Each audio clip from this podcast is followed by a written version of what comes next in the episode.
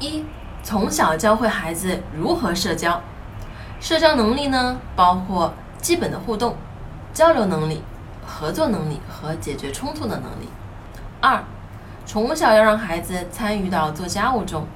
孩子做家务是让孩子认识到，只有完成生活中的任务，才能更好的融入生活，真正的开始生活。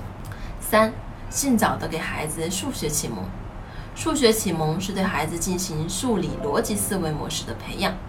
越早的开始数学启蒙的孩子，不仅理科成绩好，阅读能力也更好。四，教会孩子如何面对失败。父母要摆正心态，不要比孩子还输不起。在生活中培养孩子的成长性思维，即通过不断的努力和提高是可以克服困难的。